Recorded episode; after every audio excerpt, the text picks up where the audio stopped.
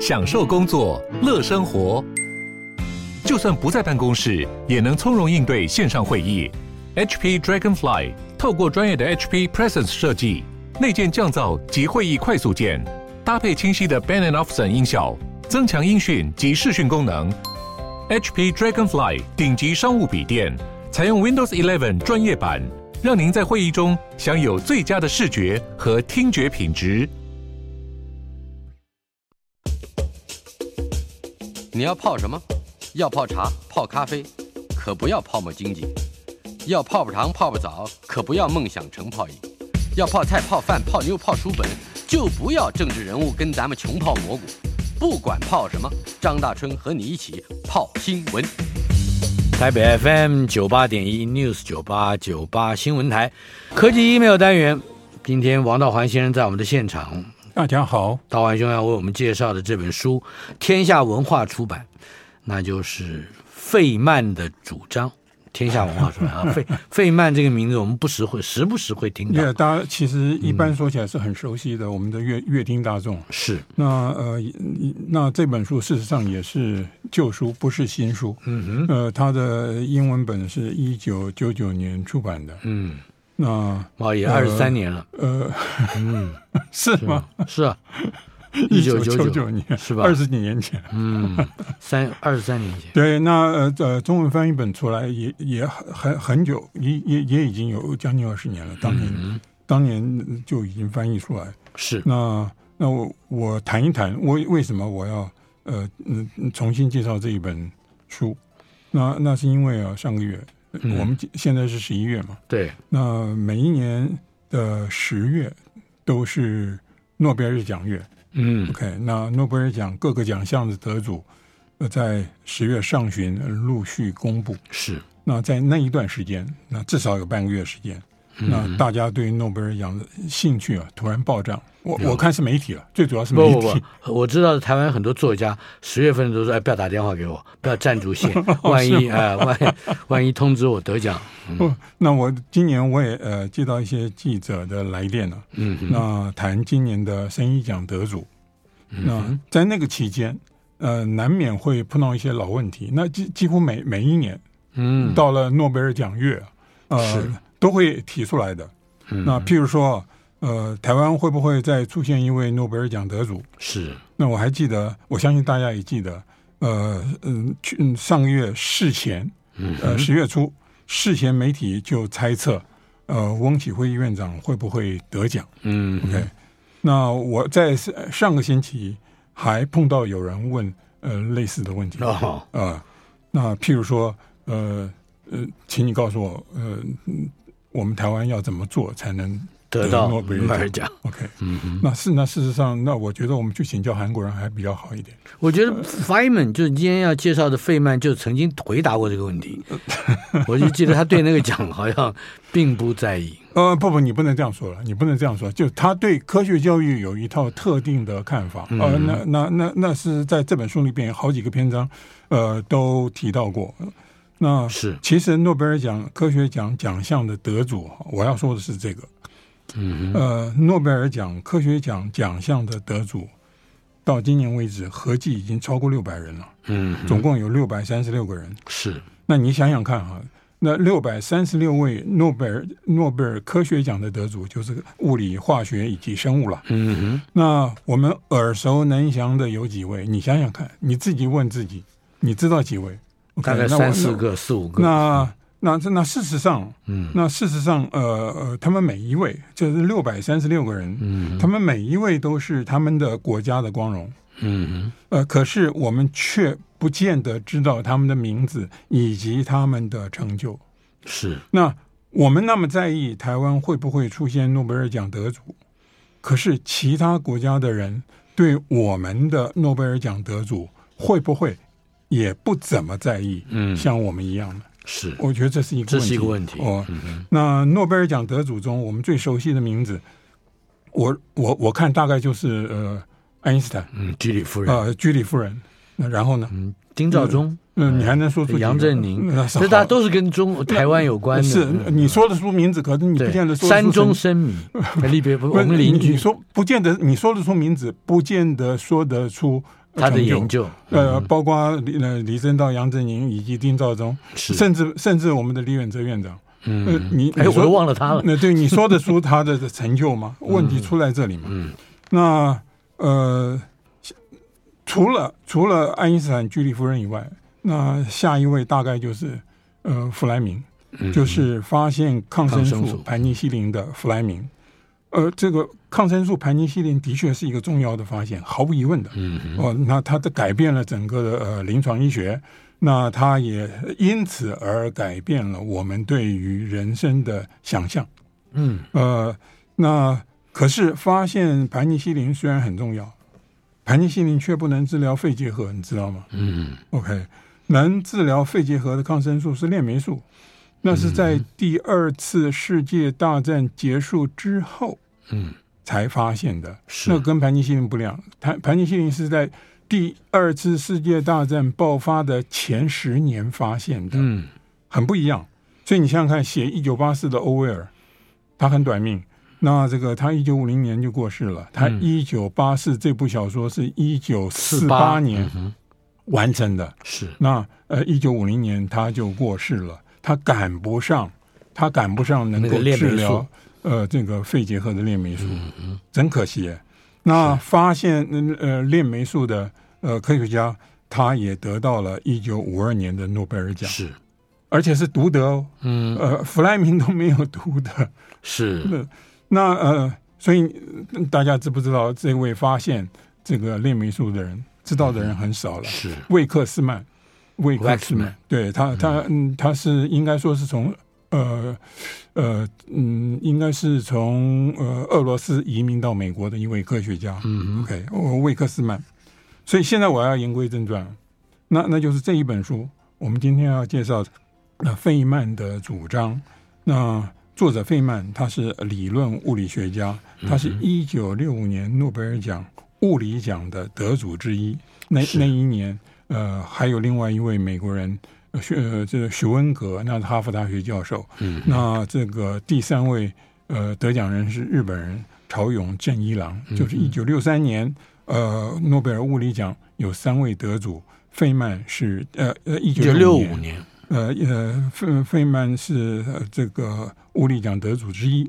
OK，嗯，那他也是呃，费曼也是知道的人很多的诺贝尔奖得主。嗯哼，那当然，我刚刚已经说过，那这这样的诺贝尔奖得主是少数了。是绝大多数的诺贝尔奖得主是大部分人都不知道他们的姓名，也不知道他们的成就。嗯嗯，那费曼之所以有那么多人知道，呃。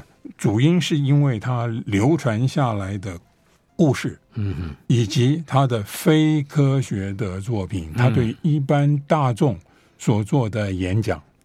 那这本书费曼的主张，呃，首至少有一半以上的篇幅都是针对非呃这个非科学的大众，就是一般的呃乐听大众。是那呃流传下来的故事以及他的非科学的作品，呃。都反映出了他非常独特的人格，跟我们对一般呃科学家想象的呃刻板印象呃很不一样，不一样。啊、呃。对，嗯、那我相信许多人记得他，呃，有不少是因为呃，一九八六年一月美国太空梭失事是的。那一次，那次是很惨烈。那太空梭里面有七个人，呃，六个职业呃。呃，太空人以及一名、嗯、美国的老师，小学老师，呃、那都都过世，都罹难了。呃、对，嗯、那那费曼参与了总统任命的调查委员会，那他对于美国航太总署提出了非常严厉的批评，他单独写了一篇报告，嗯，呃，这个叫叫做少数报告了。那他的呃，这自己写的那一篇报告的呃结论。只有一句话，非常沉重。呃想要上，想要在技术上成功，实情要凌驾公关之上。你要讲讲实话，嗯，你要讲实话，因为大自然是不可以欺骗的。嗯、OK，那我我我读到这句话的时候，我当年啊，呃，我就想起我们有一句老话，嗯，下民易虐，上天难欺啊。嗯、小老百姓你可以欺负他，你尽管欺负他，对，但是老天爷不会对付你的。那从这一本费曼的主张，你可以看出啊，呃，费曼的道德情操与他的科学观是一贯的。嗯哼，那他的道德情操，呃，我指的是他认为科学研究的呃第一准则，那用他所使用的一个英文单字啊，叫 integrity。嗯哼，那这个字的意思啊是有两个，你查你查英汉字典。嗯，那呃第一个意思就是诚实，是。那呃另另外一个意思啊就是完整完全。啊哈。那通常译成中文都把翻译成正直。嗯。但是我觉得还是不足，呃呃，因为没有包括完整的意思。那费曼的意思啊，呃，就是简单的讲，用我们大家都熟悉的话来说，就是不可以报喜不报忧。嗯哼，OK，那呃，报告科学研究的成果应该正反并陈，不这样做就不符合 integrity 的需要求。嗯、那其实对政客更应该要求 integrity。这就是他对于呃美国太空总署的批评。是那因为政客可能动员的资源更大，呃，错误的政策比贪污都可怕。那当初制定政策的人一厢情愿的报喜不报忧，结果是浪费资源。那这个我们一点都不陌生。是，不过这个 integrity 如果翻，应该也可以翻成择善而固执。因为你能够择善，表示你对事物有比较完整或者是比较全面的了解。呃，我有点担心，那呃呃，费曼可能会认为啊，你有一个择善，嗯，一个择，呃，你有一个择善在里边，那你你已经表表现出你的这个嗯某一种倾向了。嗯、OK，那他他不希望呃这个，所以完整这个更值得去思考，一点都不错。嗯，那所以所以你所。所谓的择善的意思是是指，呃，你已经衡量过你必须付出的代价，嗯，你你已经衡量过这样做，呃，包括其他的人也必须付出的代价，所以这里边还是涉及到代价的问题。嗯，你你光用善，你不能够展现出这个意义。嗯，OK。那不过我现在谈论这一本书不算新书的书啊。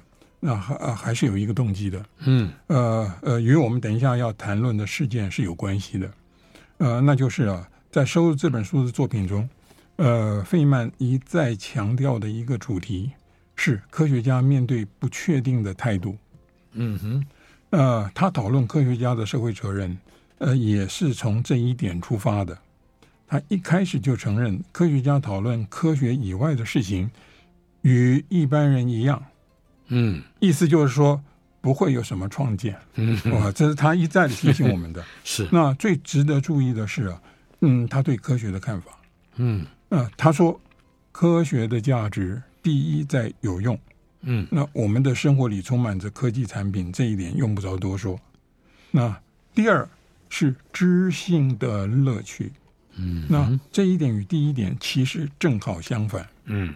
很少人能够享受科学的这个价值，呃，科学揭露的世界往往极为诡异。呃，我我我很喜欢抄这个孙卫星，嗯，他常用的一个例子，嗯，那就是现在地球至少有两种运动，而我们一点都没有感觉。是，呃，一个是地球会自转，嗯，自转，呃，而且自转的速度非常的快，嗯，呃，在赤道上是每秒四百六十五米。这每秒钟四百六十五公尺，哎，嗯，你能够想象吗？是，那地球公转太阳的速率更高，你难以想象的，嗯、每秒。每一秒平均每一秒三十公里，嗯，你能够想象吗？那地球现在同时在做这两种运动，嗯，那假如孙维新在场的话，他还会提醒我们，呃，同时地球还有其他的运动，嗯，OK，所以所以所以呃，科学揭露的这一个世界。往往非常的诡异，嗯，那这个科学揭露的宇宙真相啊，不可能透过其他的途径获得，嗯，那科学是人类知性的成果，那古人期望以修行法术，哎，夺天地之造化，亲日月之玄机啊！是，这是我从《西游记》里面抄来的。对，那现在我们知道，只有科学能够满足这个知性的追求。嗯，OK。那关于这一点啊，那费曼在不同的篇章里面强调了好几次。那例如，他承认他的专长领域啊，其实真的没什么用。他做理论物理的，他就承认他的专长没什么用。嗯，可是应用不是世上唯一的事情。嗯，理解世界的构造是有趣的事。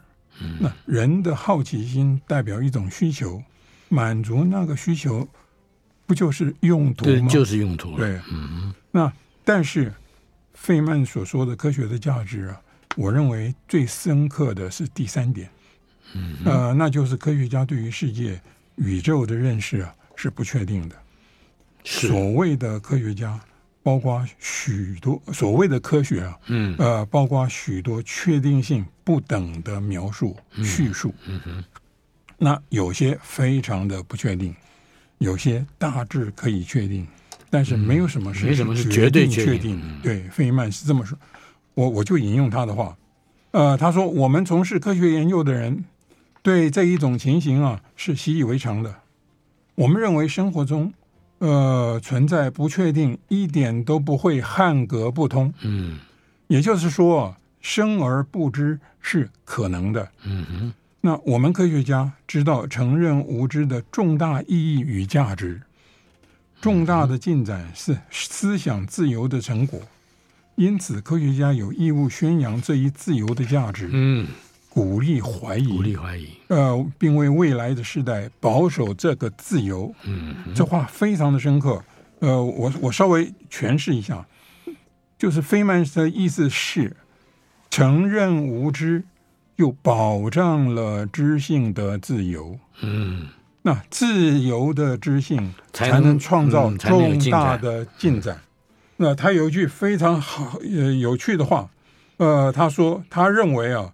呃，物理学最重要的呃一一个工具，嗯，他是说理论物理就是他本行，嗯，理论物理最重大最重要的一个工具就是废纸箱。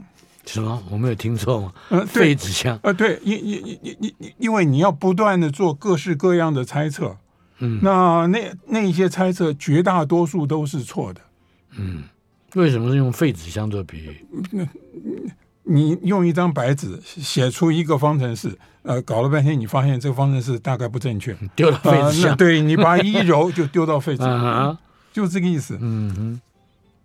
那、呃、再说一遍，嗯、承认无知就保障了知性的自由。嗯哼。那知性的呃自由的知性啊，才能创造重大的进展。是 OK。那顺便提一下啊，那费曼得奖的消息是。记者在深夜打电话通知他的，嗯哼，他说他当时非常恼火，嗯，因为他已经上床睡觉了，是，所以他对记者说，呃，你可以在明天早上再告诉我，他 就把电话挂了。你看，这就是他的他的呃呃真性情了，嗯，那我不过他也提到过，他就说，呃，他他没有说他不喜欢，可是我相信他是不喜欢，他他嗯他碰到过。呃，经常碰到新闻记者说：“你能不能在两分钟之内？”嗯、对，我们时间很短，很有限。对，你能不能在两分钟之内给我解释一下你为什么得奖？嗯、那那费曼说他非常的恼火，那也也非常的困惑。那他、嗯、他不知道要怎么回答这个问题，这使他 这个是使他恼火，也使他困惑。那他说最后啊，是呃一位计程车司机啊，给了他很好的答案，嗯、那就是说，那就是。假如两两分钟就可以说清楚的话，嗯、大概也不值得这个奖了。这这个计程车司机应该得一个哲学奖。呃，也可是这也反映了另外一件事，嗯、那就是呃，费曼非常有名的是，他跟三教九流的人都能相处，嗯，都能够谈话。是费曼他是一位理论物理学家。可是他的私生活是非常多彩多姿的，他会打鼓，这个大家都知道了。他他会开保险箱，这个大家也都知道。据说他的很多学生，呃，这个当了他学生以后就学会开保险箱，非常有趣。那那他也喜欢去夜店，嗯，哦，那不不过没没有听到什么这个呃，这个有让人觉得呃不适当的飞吻嗯啊，这个这个是相当不容易的一件事情。嗯 OK，所以这就是我们今天介绍了一本老书。呃，虽虽然这是一本旧书哦，呃，可是这现在书店还买得到，所以也、嗯、这个呃有兴趣的朋友可以找来看。是那费曼呃，事实上他一九八八年就过世了。嗯。那呃这本书的英文本是呃一九九九年出版的，嗯。那就是在他留下来的大批的资料里边，他事实上有许多呃呃针对一般大众的演讲或者是访问，访问呃从那一些资料里边整理出来的。那呃英文原文是非常的口语化，那呃更能够反映他的真性情。呃，我们呃应该要从哪一个角度来去选择呃那么多演讲和他的答课问的这些内容呢？我呃他你看谈的有什么奈米啊？没有，我我的看法是这样，那就是呃，读任何一本书啊，呃，你你你你随意一点，嗯哼，呃，不是像像这一本书里边呃收罗的那么多文章，嗯、你随意一点，你你随你要是觉得它的呃标题呃吸引你，呃，你就去看，嗯，那你你你要是看不下去，换一篇，嗯这是林语堂的读书之道。是。好，稍后片刻，马上回来。今天进行的单元科技 email，王道环先生在我们的现场。我们刚刚讨论的就是费曼的主张，天下文化，嗯，一九九九年出版的这本书。呀，我我呃想要谈这本书，另、嗯另外还有一个原因，那是呃最近呃发生了一些一一一一个重要的社会事件，嗯哼，呃，那是现在进行时，呃正在澳洲进行。嗯那澳洲的科学院呃最近涉入了一个社会事件，呃一个连续杀人案件，一个法律案件。是，那其实那个案件引起澳洲科学界的注意啊，已经好几年了。嗯那去年底有了新的发展，那英美的媒体都有报道。呃，那个发展导致的行动，嗯哼，呃，从昨天，也就是十四号礼拜一开始，是，那那预定要进行一些时间。那那个事件的主角非常的恶名昭彰，嗯哼，呃，被认为是澳洲第一位女性连续杀人犯，是，也是非常恶劣的连续杀人犯。嗯哼，呃，她是呃她是一位母亲，嗯哼，呃，我们念她的名字好了，就是凯瑟琳。嗯哼，呃，嗯，她呃一九六七年生，所以现在今年已经五十五岁了。是，那她呃，她犯的案子一九九九年案发。嗯哼，啊，呃，就是他非常年轻的时候，也不过才三十，也也不过才呃这三十多岁。嗯嗯，那他的罪名就是杀死自己的亲生子女，是，那一共四个人。嗯呃，老大一九六七年生，呃，这个呃，老那那老二呃到老四，呃呃不是老大是杀人罪，就是他杀死了自己四个亲生子女。是，那这四名亲生子女，两男两女，那嗯，判决是老大他犯了杀人罪。嗯，啊、呃那不是谋杀，杀人跟谋杀是两回事。是，OK，那老二、老三、老四都是谋杀罪，所以总共四项罪名。嗯，那二零零三年定罪，嗯，判刑四十年，那现在坐牢已经二十年了。是，OK，那他的老大是在他二十二岁生的，所以非常年轻，他生了孩子。嗯，那老大是男生，出生后十九天就死了。OK，、那老二是他二十三岁生的，呃，男生，出生后不满九个月就死了。是，那老三是他二十五岁时候生的，那是女生，呃，出生后不满十一个月死死亡。嗯，那老四她三十岁生的，呃，也是女生，出生后不满十九个月死亡。嗯嗯，那头三个孩子都以婴儿猝死症候群来结案，嗯，没就是没有人认为有任何的问题。那但是，一九九九年三月，第四个孩子死了以后，法医虽然没有发现具体的死因，这一点很重要。嗯、法医其实没有发现具体的死因。嗯，但是法医在他的报告上明白指出，这一家也许发生了多起杀人案。嗯，那检察官起诉凯瑟琳犯了谋杀罪，论点之一就是闪电不会击中同一个人四次。嗯，OK。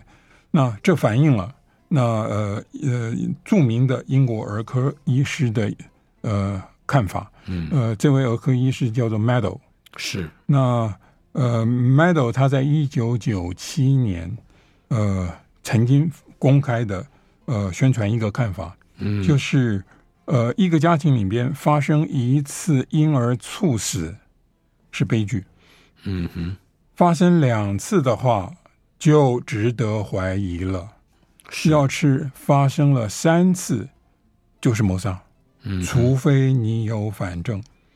OK，那检方除了这一统计学的证据之外，没有物证。嗯哼，呃，只有情况证据，全部都是间接的。情况证据就是间接证据嘛。嗯哼。那例如凯瑟琳的日记被检方当做日记，那凯瑟琳在她的日记里边，呃。表现了对他子女的死亡，呃的有罪恶感，呃又非常的懊悔。嗯，那他的先生也支持检方的解释。总而言之，一句话就是，检方与先生都把凯瑟琳的日记当作自白书。是。那陪审团接受这个解释，结果法官就做出判决。嗯哼。那这个案子的问题在于缺乏物证。全凭间接证据下判断，呃，而且被视为凶手的凯瑟琳从来没有承认过，呃，杀死自己没有认过罪。对，嗯、那这个案子的法律问题在于，对于那么严重的罪名，嗯，一个杀人罪，三个谋杀罪，只凭间接证据就定罪是合理的吗？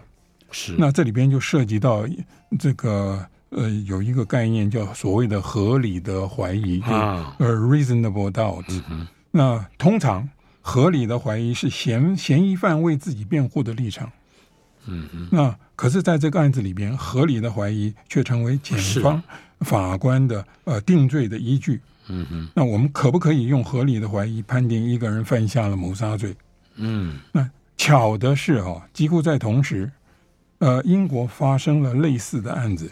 哦，有一位女律师叫克拉克，嗯，连续死了两个婴儿，是。那一检方就引用我刚刚说的那位英国非常著名的儿科医师 Meadow，他的统计数字啊，来指控他谋杀。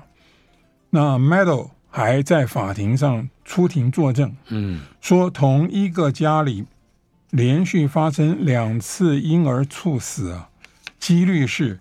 七千三百万分之一，嗯，那一九九九年，那呃，Clark 克拉克就因而被定罪，嗯、是。那结果他坐了三年半牢之后释放。哦，那为什么呢？因为啊，Meadow 医师提供的证言是不正确的哦，而且隐匿了真正的医学证据。是，呃，更令人唏嘘的是哈、啊。呃，克拉克就克拉克出狱了之后，他的人生就再也回不来了。呃，没过几年他就过世了。嗯哼，这这这个真的是他才才过世的时候才四十三岁。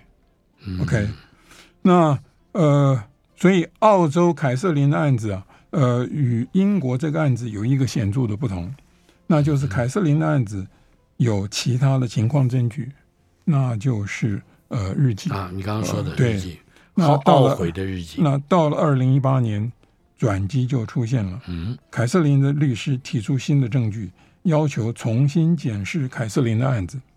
那澳洲新南威尔斯的检察长，呃，就指派前法官来主持，一位前法官来主持，也就是一位退休的法官来主持。新的证据就是同一个家庭里连续发生意外死亡的统计。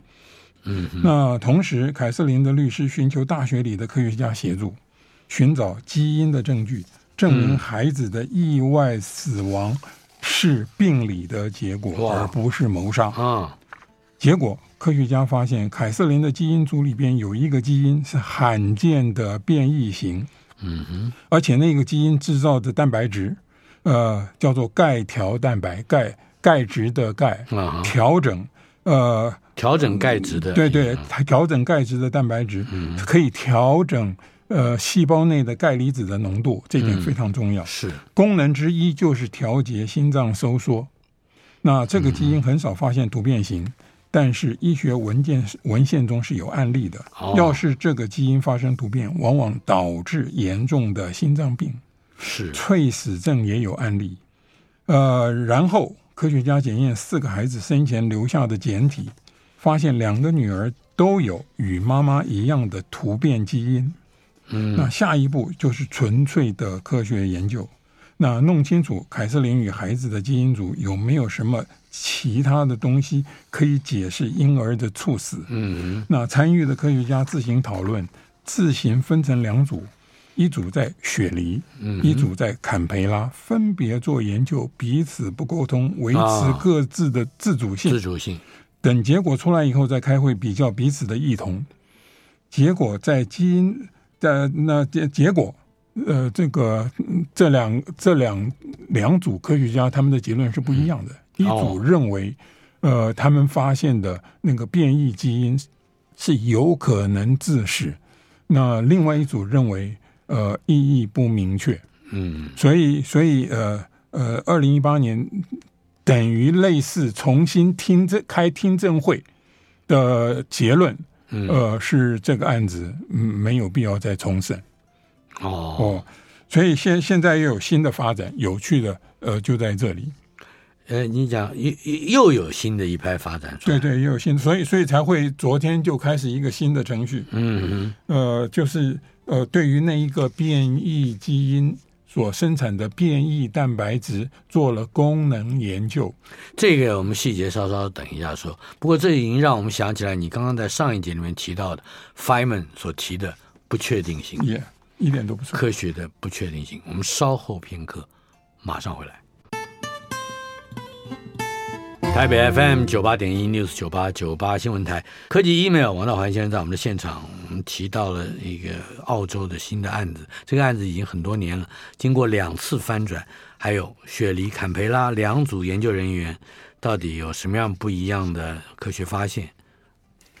是这么回事，就是我刚刚已经说过了，呃呃，雪梨跟坎培拉这两组他们的呃呃意见并并不一致，嗯也就是说，对于呃凯瑟琳跟她女儿的基因组里边的那一个变异基因，嗯呃，会不会造成这个呃呃婴儿猝死？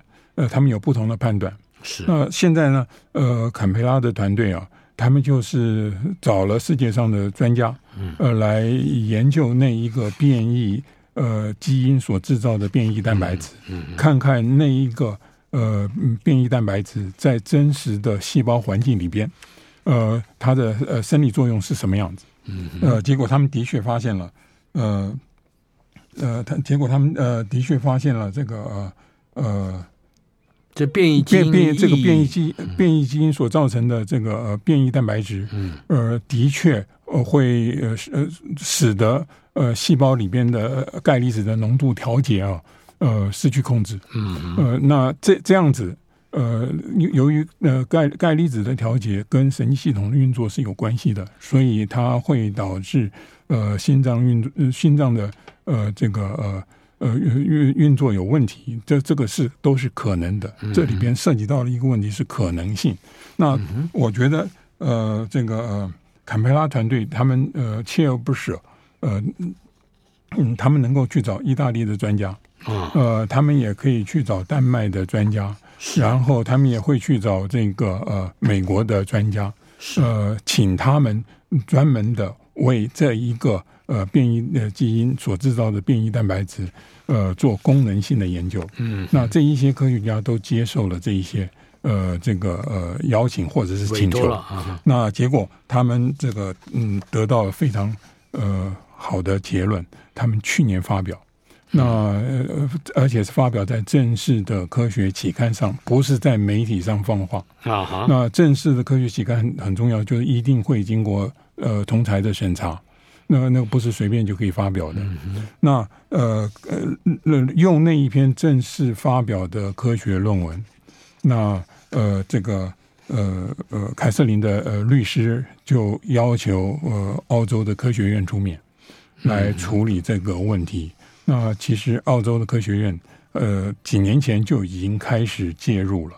这里边涉及到的一个问题，就是科学院他们也要去思考他们的社会责任是什么，在什么时候他们要积极的做社会的参与。嗯，那因因为我我相信这个大家都知道，我科学研究需要钱，需要资源，那需要大众的支持，需要政府的支持。那呃，政府的支持又来自大众，是那所以所以科学院不能说我我这个的只是把我的科学研究做好就行了。你你无论如何。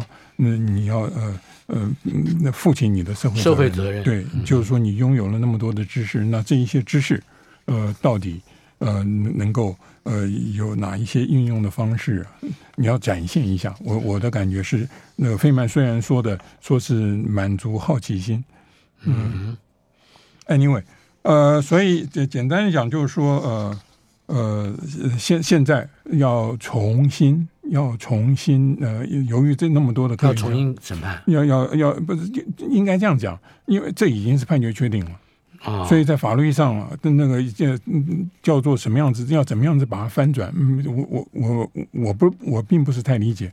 我要说的是说，呃，现在澳洲科学院呃出面呃，而且有许多的科学家，有几百名的科学家。呃，这个呃，这个签签这个陈情书，陈情书，嗯，那要求新南威尔斯的呃州长，嗯，呃，这个嗯，就是叫 pardon，他们 pardon 应该就是呃特色，特应该是特色，应该是特色，特赦凯瑟琳，就是要要求他特色。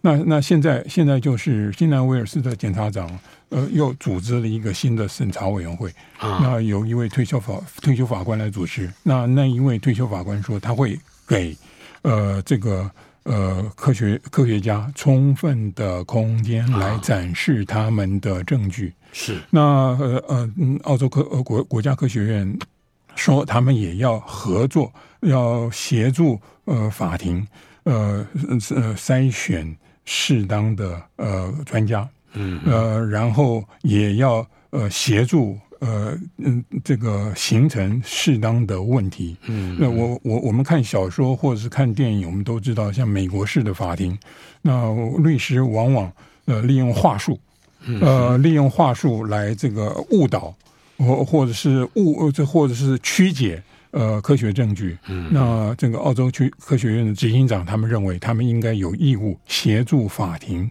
做正确的科学的陈述，做。正确的科学的质问，做正确的科学的交互结问，呃，要这就是科学所显现的自由思想，一点都不错，就就非常的积极的介入这一件事情，嗯、而而而而而不是只不过是呃派几位专家参与就算了，嗯，那所以那这个整个的这个听证会，呃，从昨天开始十四号礼拜一开始，那估计估计要进行一段时间。那什么时候判决我们还不知道，所以要是有具体的结果出来了，嗯呃，那我们有有时间的话，嗯，再在这边跟我们的听众朋友呃报告吧。不过我相信你一定也看得出来，澳洲这个案子既动用了丹麦、意大利、美国的专家，表示这个参与的是一个全球化的。一一点都不错，这是就是说，科学社群已经是一个国际社群，一个是一个全球化的一个社群，这是这是毫无疑问的。嗯嗯，您还带来了另外一个题目，历史上的十一月。其实我们应该一刚开始就讲这个了，因为现在是 现在是十一月嘛，对吧？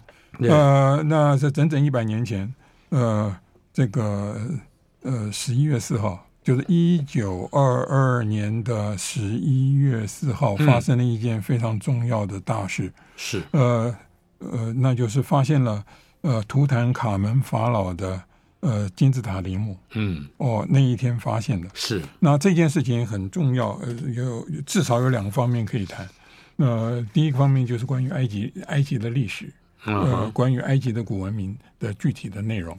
OK，因为从来没有发现过那么完整的法老陵墓，呃，古代古代的法老陵墓都被呃盗掘过，那所以所以这个现代人是所能够看到那些陵墓里边的东西都是残存的。嗯，OK，那并不是完整的。是那那图坦卡门法老的陵墓是完整的，从来没有盗掘过的。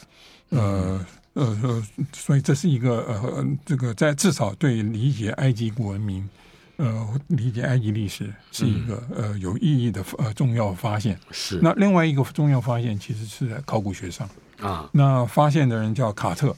那他本来只是是一个艺术家，可是他跟嗯当年他当年跟当时第一流的呃考古学家嗯呃一起工作过，所以他学会了呃呃这个最新的考古学的技术。是，可是他发现了法老的这个呃完整的陵墓以后，他又嗯把这个严谨的程度提到提高到了一个新的层次上。怎么说？所以这个陵墓里边呃至少有这个。呃六千件，至少有六千件陪陪葬品啊，呃，他们彼此的位置，呃，都有极过极端呃这个完整的记录，嗯，呃，这这一点是相当的重要的，就是你要呃一个呃考古遗址的发掘，你要你要知道其中器物与器物之间的关系，嗯，是很重要的一个线索，让我们了解呃放置那一些器物。呃，到底有什么样具体的意义？嗯，呃，那呃，现在埃及，那现在埃及正在建一个大博物馆，哦，还在盖，就就在吉萨、嗯、吉萨的金字塔旁边，大家都很熟悉，去去埃及观光的人一定会去去吉萨金字塔嘛，嗯，就在吉萨金金字塔的旁边，那那一个大呃埃及大博物馆。呃，会有图坦，会有一个专门的空间啊，呃，这个来展示图坦卡门呃这个陵墓里边呃所发现的陪葬品。嗯，那估计估计呃六千件陪葬品中，应该至少也有九成，也有九成会在呃那个新的埃及博物馆里边展示。呃，不知道会不会有打破的啊？不，你你你为什么那么关心这件事情？我很关心我们的碗啊。OK，、嗯、那呃预定现在不知道，啊、现在只是预定那个大博物馆是明年开幕啊，所以所以要是呃有兴趣的朋友啊，呃可以可以嗯、呃、注意一下它的开幕的时间。嗯哼。好的，另外我们还有二十秒钟的时间，谈不了 下面一个题目。就我们这个毒品这个题目，是不是保留到下一次来？下次再说吧。好，呃，哥伦比亚换了总统以后，看看美国的反反毒战争啊，呃，能不能在哥伦比亚继续持续的进行？哎呦，你现在对国际政治也很有兴趣了。呃，那毒品那是毒品，我涉及的很科学。对。